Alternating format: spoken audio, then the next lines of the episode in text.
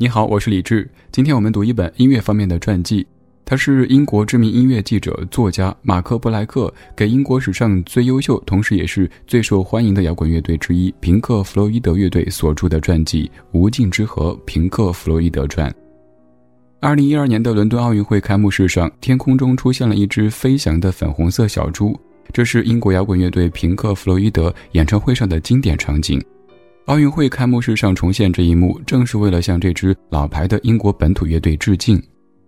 在中国乐迷的心中，平克·弗洛伊德同样拥有崇高的地位。他和披头士、滚石乐队等一起构成英国上世纪六七十年代的摇滚传奇，尤其是他们的两张专辑《月之暗面》和《迷墙》，更是成为无数乐迷为之倾倒的至尊经典。英国音乐记者马克·布莱克花费数年时间采访了平克·弗洛伊德的乐队成员及其家人、朋友、大学同学和音乐伙伴，才撰写出这一本《无尽之河：平克·弗洛伊德传》。这本书从平克·弗洛伊德乐队在现场八方演唱会上历史性的重组演出开始，回溯了乐队从一开始瑰丽奇异的迷幻摇滚时期，到二十世纪七十年代历经巅峰，再到八十年代开始经历分裂，直至推出最后一张专辑《无尽之河》的历程。同时，令人称道的是，这本书资料非常丰富，内容非常详实。无论是乐队经历的百转千回，还是复杂的人物传奇，都有着全方位的陈述。你知道的或是不知道的有关乐队的点点滴滴，都能够从本书当中得到答案。接下来，我们就从三个方面来解读这一本《无尽之河》。首先，我们跟随作者的笔触，了解一下平克·弗洛伊德这支乐队的起源和不同时期的发展，同时认识一下乐队的两位灵魂人物：一是乐队主要的词曲作者罗杰·沃特斯，是他最大程度地将平克·弗洛伊德提升为流行文化当中最重要的代表；而另外一位则是歌手、词曲作者席德·巴瑞特，他们也是本书当中作者花费笔墨最多的两位人物。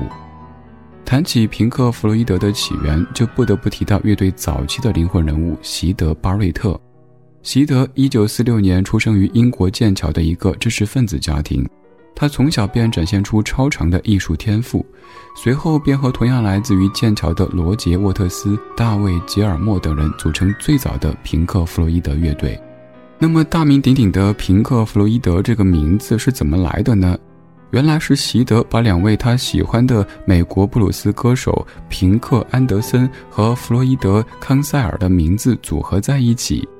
根据布莱克的采访可知，从1965年初到1966年初，乐队名字在固定之前，还曾经先后使用过平克·弗洛伊德布鲁斯、平克·弗洛伊德之声和茶具等等名字，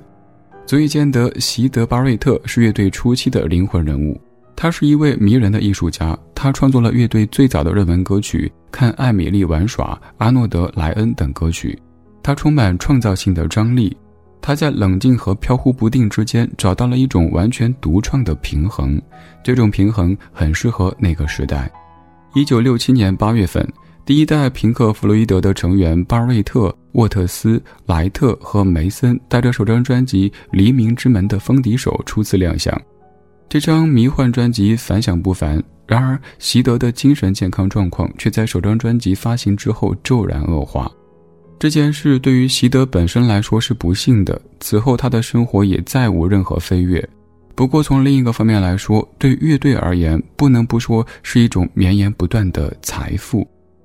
席德患有精神分裂症，但正是他对迷幻药的实验，使他在平克乐迷心中成为一个神话人物。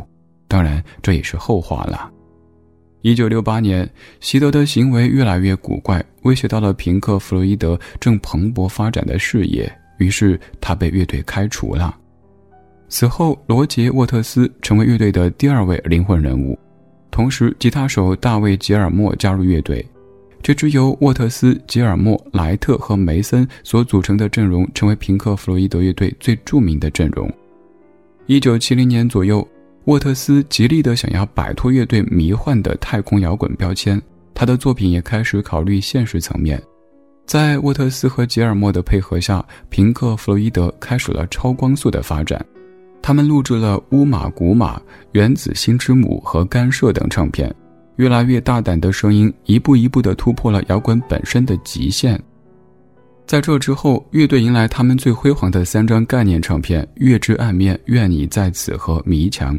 这也是我常在节目当中说起、传在朋友圈分享，但很少能在节目当中播放的几张唱片。也正是这个时期的音乐当中，罗杰·沃特斯的童年经历一次又一次地进入到平克·弗洛伊德的音乐里，听者能够触摸到他和同伴在剑桥成长时的心境。通过传记作者对罗杰·沃特斯本人和他身边的人的深度采访，我们才知道，原来沃特斯小时候就一直在容忍着学校教育。但他有着非常难以相处的脾气，他自己也承认自己有的时候都没有意识到自己气势汹汹，而这一切都是来自于自己缺乏安全感。他年轻时对一切都感到害怕，所以就变得相当具有攻击性。为此，他也承受着痛苦和矛盾，并且长期接受着心理治疗。但正是这些痛苦的思索，造就了平克·弗洛伊德的第二个时期。也是他们成为流行文化符号的时期。沃特斯颤抖的疯癫和狂乱的咆哮，在早期作品当中就有显露。不同于席德创作的有着惆怅天真之美的歌曲，沃特斯所创作的《拿起你的听诊器行走》，将那种颤抖的疯癫和狂乱的咆哮淋漓尽致地展现在专辑当中。不过，沃特斯的宿命论当中带着出人意料的悲悯和深刻。即使他脸上满是愤怒和刻薄，他却总是将专辑内容做得沉甸甸的。这既是他作品的难能可贵之处，却也为他日后脱离乐队埋下了伏笔。相对于激烈的沃特斯，大卫·吉尔莫是一位慷慨的绅士。作者在书中冷静地讲述队员之间，尤其是沃特斯和吉尔莫之间的微妙关系。吉尔莫刚加入乐队时，在乐队里好像是一个局外人，但慢慢的，他的吉他成为乐队的招牌声音。同时，他有一副金嗓子。如果说歌词仍旧是吉尔莫的致命弱点，那么他的招牌吉他怒嚎和英式唱腔足以遮住这一短板，而歌词创作恰恰是沃特斯的强项。有趣的是，有时吉尔莫故意为难沃特斯，要他再给专辑写一首歌出来。他俩吵了一架，沃特斯满脸不高兴地离开录音室，结果第二天早上便交出一首杰作。沃特斯的暴脾气催生了专辑当中最具韵味也最为感人的歌曲。他那种汹涌澎湃和对优雅以及妥协的抗拒，在吉尔莫音色的温暖和热情当中显得更为饱满和立体。随着成员之间矛盾的激化和价值观的分歧，在做专辑最后的乐章的时候，吉尔莫和沃特斯的关系走向破裂，沃特斯被逐出乐队，重蹈了他们在六零年代核心缺失的覆辙。由此，吉尔莫成为乐队的第三位灵魂人物，带领乐队做出了《樊篱之中》《无尽之河》等等专辑。此时，乐队成员是吉尔莫、梅森和莱特三人。二零零五年，现场八方音乐节上，平克·弗洛伊德只为这次演出重组了二十多分钟。他们能聚到一起，简直是个奇迹，观众们都激动不已。吉尔莫说：“平克·弗洛伊德是一只笨拙的巨兽，等待着从懒散当中被唤醒。他们嘴上不服彼此，演奏时却非常有默契，有一种奇怪的魔力。”二零零八年，莱特去世。令平克·弗洛伊德再也不可能重组，这也令很多歌迷都唏嘘不已。接下来，我们说说第二个方面。平克·弗洛伊德从一开始就奠定了自己今后发展的迷幻风格。前面我们也提到过，平克·弗洛伊德的两张伟大专辑《月之暗面》和《迷墙》被歌迷誉为是至尊经典。那么，这两张专辑是如何诞生的呢？一九七三年，《月之暗面》灌录成唱片之前，先是在一年之前进行过首次演出。不过那次首演并不顺利，由于演出现场的机械和电力故障，平克·弗洛伊德放弃了完整演奏《月之暗面》的计划，被迫更换了其他作品。专辑当中脍炙人口的《金钱》和《时间》两首歌曲，在开头部分都进行了声音采样。金钱来自于沃特斯向妻子制陶时用的金属搅拌碗里扔硬币发出的声音，而时间开头的时钟滴答声、报时声和闹铃声，则是由录音师帕森斯在附近的一家古董钟表店里录制完成的。每录其中的一个钟，帕森斯都要请店主把店里其他的钟全部停摆。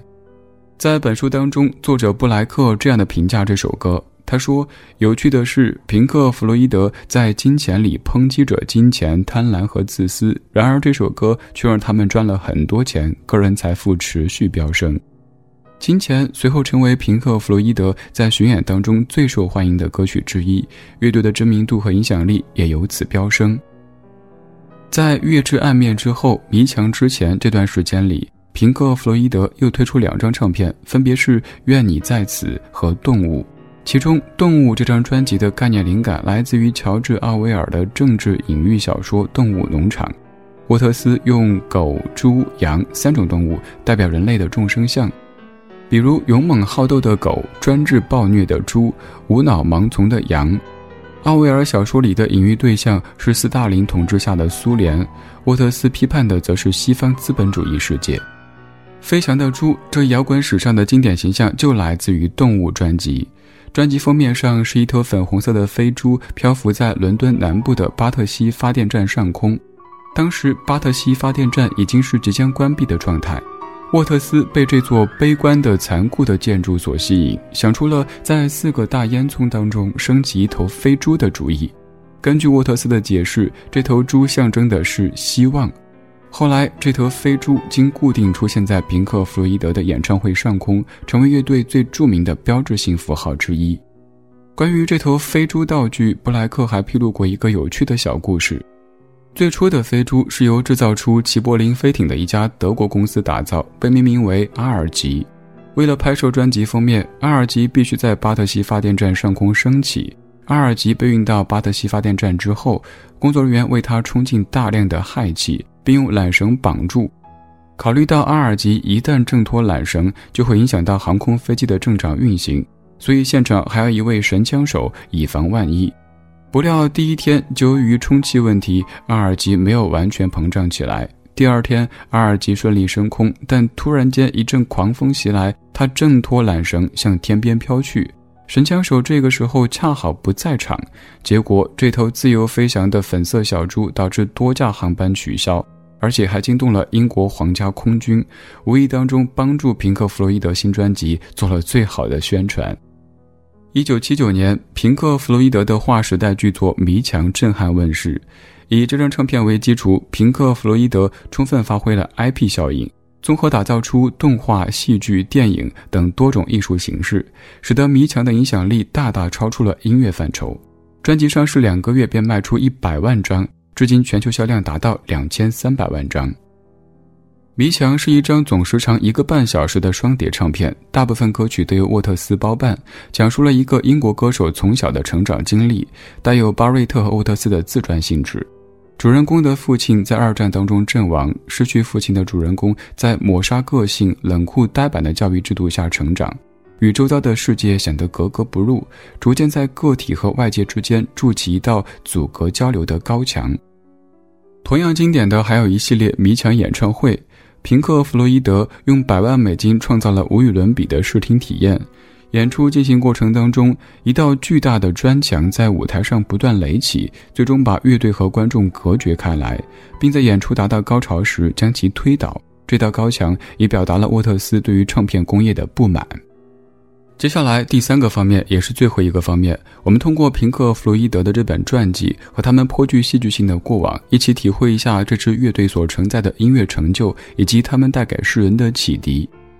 经过漫长的隔阂、冲突、分别、重组以及成员的离世，平克·弗洛伊德的传奇在零八年因为莱特的逝世宣告结束。但年近八旬的摇滚老炮们其实还在默默地创作耕耘着，尽管已经垂垂老矣，不复当年之勇。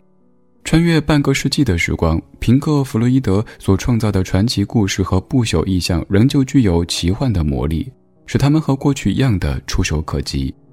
谈到平克·弗洛伊德过往的艺术成就，他从旧时代延续并贯穿至今，仍旧让很多乐迷感触良多。艺术创作的伟大之处在于，无论参与者的阶级和文化背景如何，都能够在艺术的互通有无当中感受到心灵的撼动。《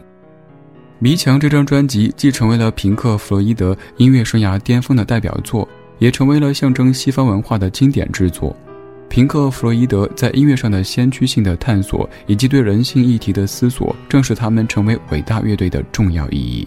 他们创造了一种音乐的语言，不只让自己的音乐语言洋溢出如此具有幻觉性的魅力，更用这样的语言表达了对独立自由的向往，对人类世界种种现实问题的批判，甚至还用这样的音乐语言来表达出一种哲人一般的思考。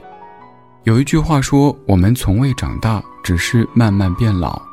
这些摇滚的生命终也逃不过岁月长河的洗涤，有的已经陨落，有的还在散发着光和热。